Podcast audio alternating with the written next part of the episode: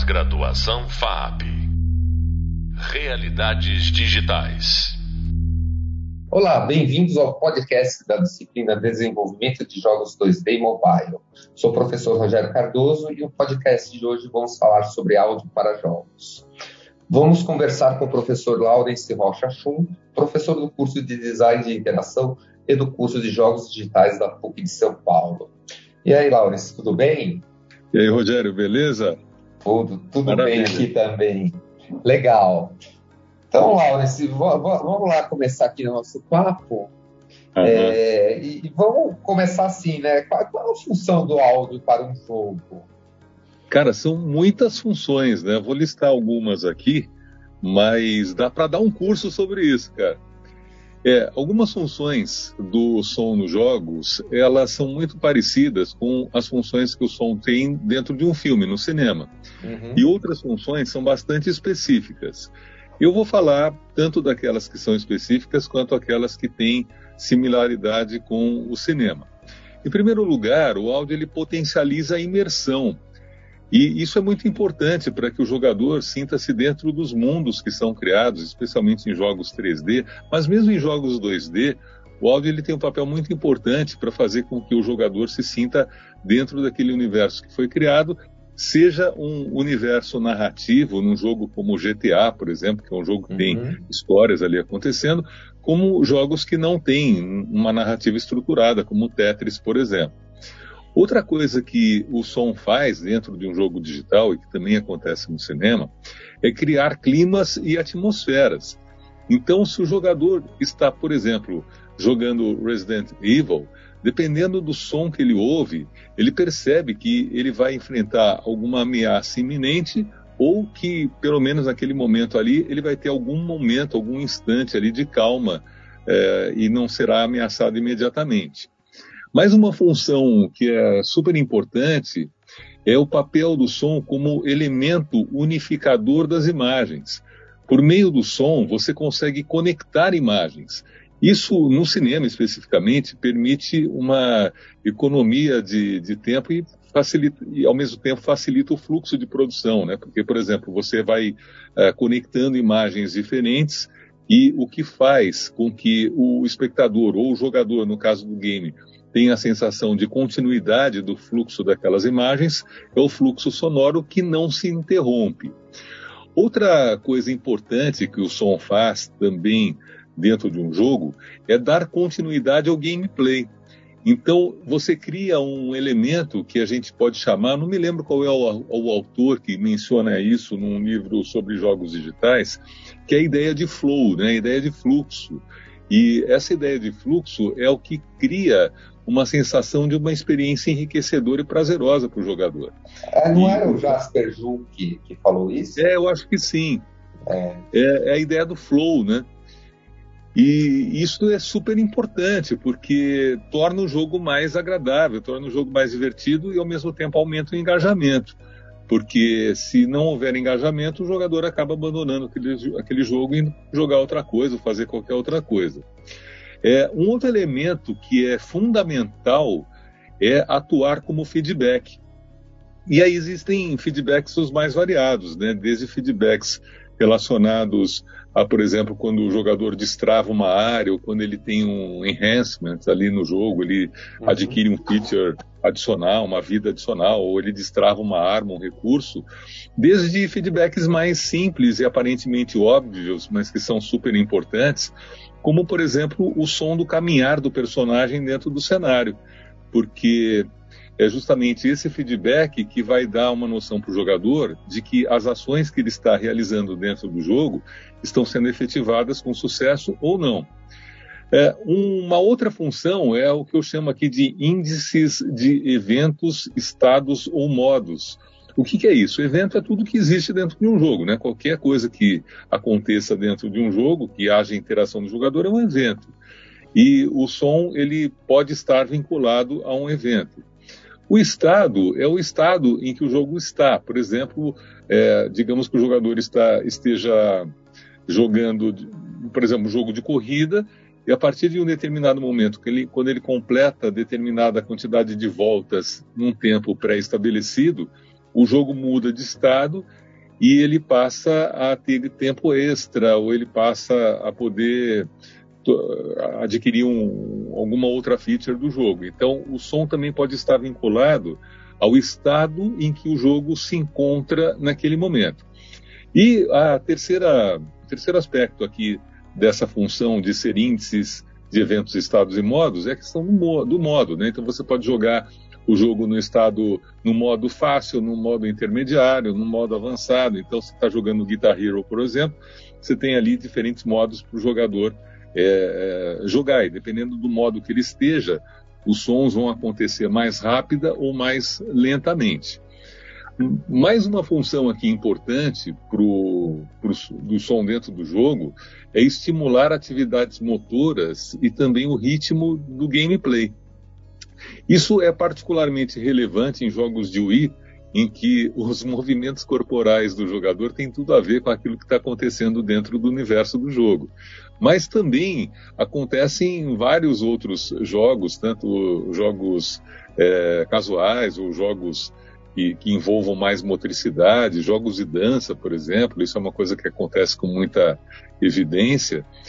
E mesmo jogos mais simples, como por exemplo, tem um jogo que eu gosto muito, que é um jogo chamado Audio Surf, que permite que você incorpore qualquer arquivo MP3 e a interface visual do jogo reage aos estímulos daquele áudio em particular que você inseriu dentro da, da aplicação. É, Isso só, vai determinar... qual que é o nome desse jogo?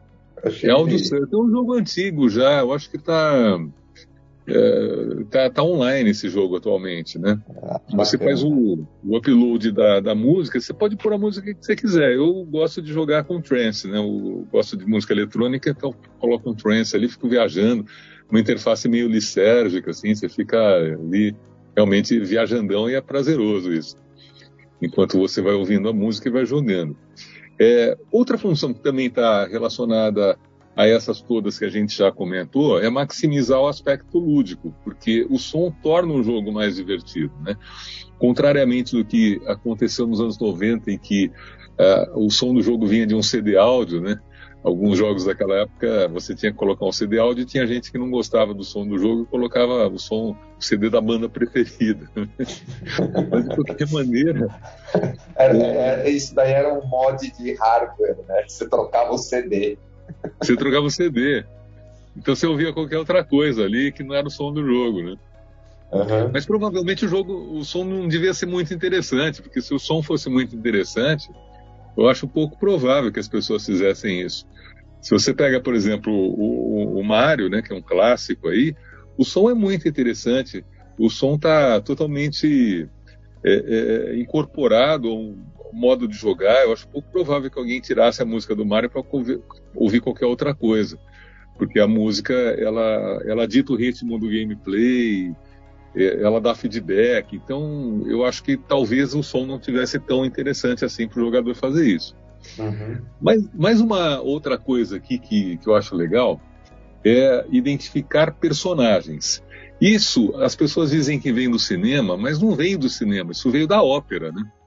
A ideia do leitmotiv, a ideia do tema que está vinculado a um determinado personagem ou a uma determinada situação, vem das óperas. Você tem ali os temas de determinados personagens ou contextos, isso depois é posteriormente incorporado no cinema, e um, um filme que eu gosto, que é o Era Uma Vez no Oeste, um filme de Bang Bang dos, dos anos 60, você tem quatro personagens e cada um tem um tema.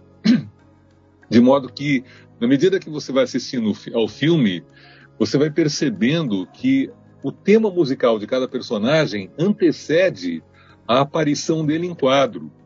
Então, se você prestar muito atenção naquele filme, em particular na sonoridade, nas músicas do filme, você vai saber qual é o personagem que vai entrar em quadro antes dele entrar. Porque... Nossa, eu vou precisar assistir esse filme de novo. Eu assisti faz uns 30 anos. É. Agora eu com outros olhos. Que tinha o Charles Bronson no elenco. Sim, né? sim, tinha. Eu lembro. Assisti à noite esse filme, fui de madrugada. Passou num daqueles, aquelas sessões de que, que uh -huh. tinha né, tá, em alguma das TVs aí, nem lembro. E o design sonoro dele é maravilhoso, né? A introdução desse filme é muito legal, porque a introdução desse filme, ela originalmente o compositor, se não me engano, acho que era o Ennio Morricone, ele compôs uma trilha e depois se decidiu, Sérgio Leone decidiu ir por um outro caminho.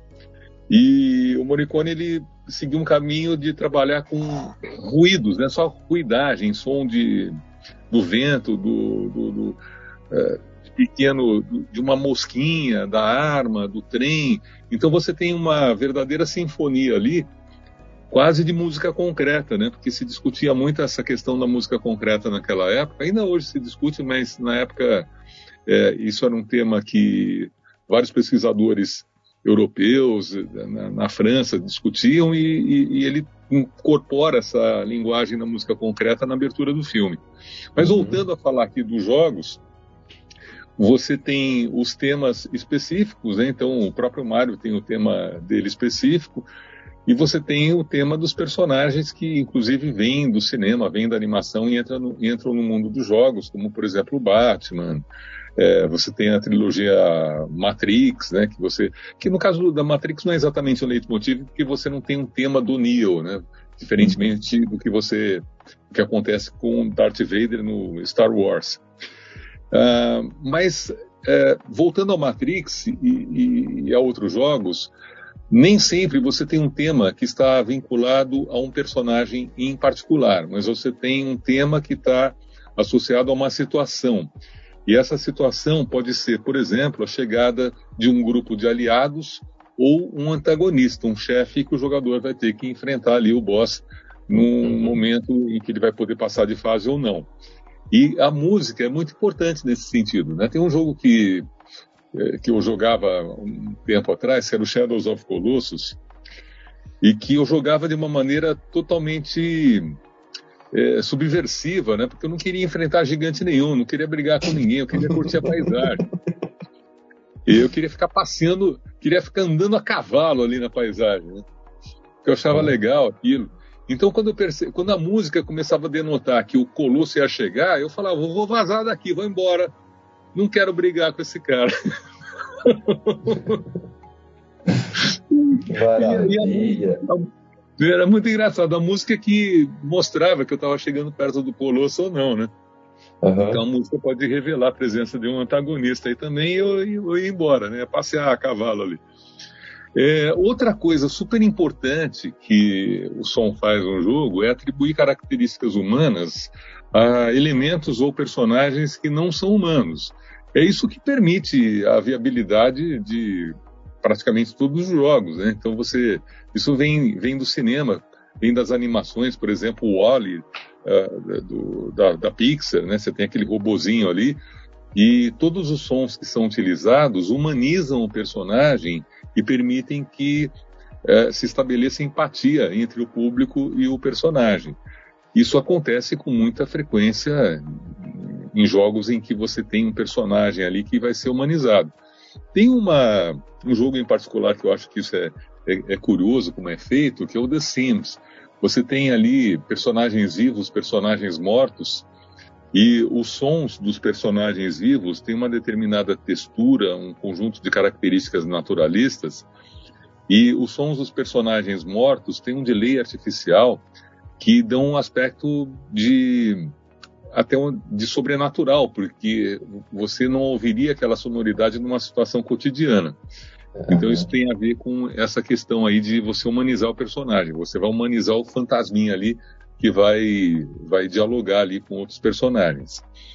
Outra função que a gente pode destacar aqui é o fato de que o som ele determina lugares ou épocas.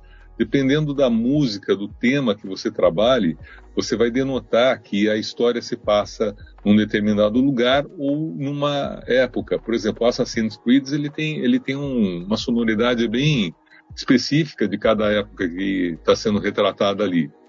Você também pode identificar horários do dia ou épocas do ano. No, no próprio Assassin's Creed, na medida em que o personagem vai caminhando e o dia vai se encerrando, vai anoitecendo ou vai, vai amanhecendo, você tem uma mudança da paisagem sonora que reflete essas mudanças do horário do dia.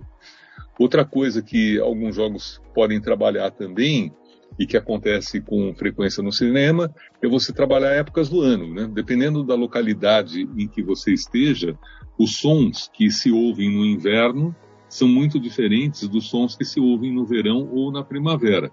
Isso não acontece com tanta frequência numa cidade como São Paulo ou Nova York, uma cidade do Rio de Janeiro, mas isso acontece em regiões como florestas, por exemplo, né? porque a fauna muda, o comportamento dos animais vai mudar, o comportamento do clima é diferente também, do vento, né? Então, o, o som ele pode denotar que a história se passa no inverno, ou que a história se passa no outono, no, no verão, na primavera.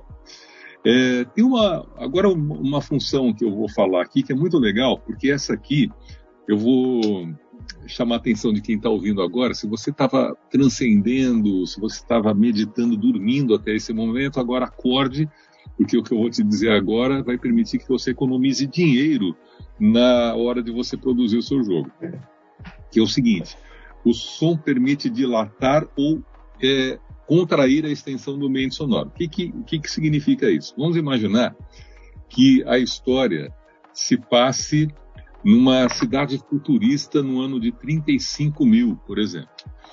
Então, se você for modelar essa cidade, se você for fazer toda a modelagem 3D dela, primeiro, você vai ocupar bastante do seu tempo, e segundo, você vai ter que investir uma verba razoável para fazer uma cidade futurista convincente modelada em 3D. O que, que você pode fazer para economizar na produção? Você trabalhar as sonoridades dessa cidade sem necessariamente mostrar essa cidade. Você pode modelar uma única sala em que o personagem esteja naquele determinado momento do jogo é claro que essa sala terá que estar modelada, senão não haverá jogo, mas todo o resto pode ter, pode ser insinuado, pode ser sugerido por meio do som.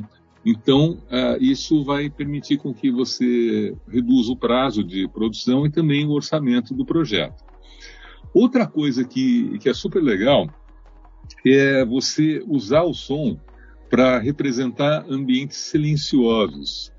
Eu não me lembro qual é o jogo, que é um jogo de investigação, que o detetive vai fazendo perguntas, é, e, e, dependendo da resposta que ele vai obtendo, ele vai definindo se ele vai duvidar daquela pessoa que ele está interrogando, se ele vai acreditar. Agora eu não estou lembrando o nome do jogo, mas tem um jogo de investigação em que o, o personagem principal é um detetive que faz perguntas. Uhum. E tem um determinado momento que ele está interrogando o rapaz dentro da delegacia de polícia e o som é utilizado para denotar silêncio. E como é que você denota silêncio dentro usando sons? Você nunca pode usar o silêncio para representar o silêncio, porque ao usar o próprio silêncio para representar o silêncio, a sensação que você vai criar é de falha técnica. Para você criar o silêncio de uma maneira efetiva e convincente, você tem que utilizar sons que só seriam possíveis de serem escutados em uma situação silenciosa. O cinema trabalha muitos clichês nesse sentido. Por exemplo, o som da gotinha caindo, né? o som do vento naqueles filmes antigos de cowboy, o feno, né? Aquela, aquele vento né? que você uhum. ouve no filme de cowboy. E qualquer som que você só ouviria numa situação muito silenciosa, ele pode denotar silêncio. E isso o jogo pode fazer com maestria, né? Porque a maioria dos jogadores joga com fone de ouvido, né? Pelo menos jogos de PC. E você pode criar uma atmosfera. Tinha um jogo que eu achava divertido, que era um jogo que rolava online, que era um jogo de terror e que eles sugeriam que você só pudesse jogar depois das 18 horas. Antes das 18 horas, o jogo não funcionava. E aconteceu uma coisa engraçada que não adiantava você mudar o relógio do seu computador, que ele percebia que você tinha feito isso e o jogo não habilitava antes das 18 horas. Eu não sei como é que exatamente ele fazia isso, ele fazia pela nuvem, enfim, mas era um jogo que ele recomendava, o desenvolvedor sugeria que você devesse jogar em ambiente escuro, com as luzes apagadas e de fone de ouvido. E aí, tinha momentos em que parecia que você estava num lugar silencioso. E parecia por quê? Porque você ouvia, por exemplo, o ranger de uma porta. Ah, é, é, é, essas coisas que você escuta mais à noite. Nossa, que bacana. a hora que você lembrar o nome do jogo, me, me, me passe ele. Laurence, a gente está aqui estourando o tempo, acho que você uhum. tinha assim, 10 milhões de coisas ainda para falar. Assim, é uma maravilha uhum. isso. Que mas, legal, É, mas ó, deixa eu te agradecer, pô, muito obrigado por ter vindo participar aqui do podcast. Uhum. E foi, ah, foi valeu, muito cara, legal. Foi um prazer estar com você, eu gosto muito de você, você é um cara legal pra caramba. E, Obrigado, Maurício. E, e, e, eu acho muito legal esse tema, acho que é muito relevante, porque os jogos cada vez mais vão ser utilizados, né? não só como entretenimento, mas agora como metaverso, até com aplicação de treinamento, educação. Então, acho que o mundo dos jogos é um mundo que veio para ficar e fazer parte da, da nossa vida, no nosso cotidiano, cara. É, isso aí mesmo. Então tá bom. É, você acabou de ouvir nosso podcast sobre áudio para jogos. Convido você a saber mais sobre esse tema no rol de leitura e-book dessa disciplina. O próximo podcast irá abordar sobre abordagem de programação para jogos. Até breve. Pós-graduação FAP. Realidades digitais.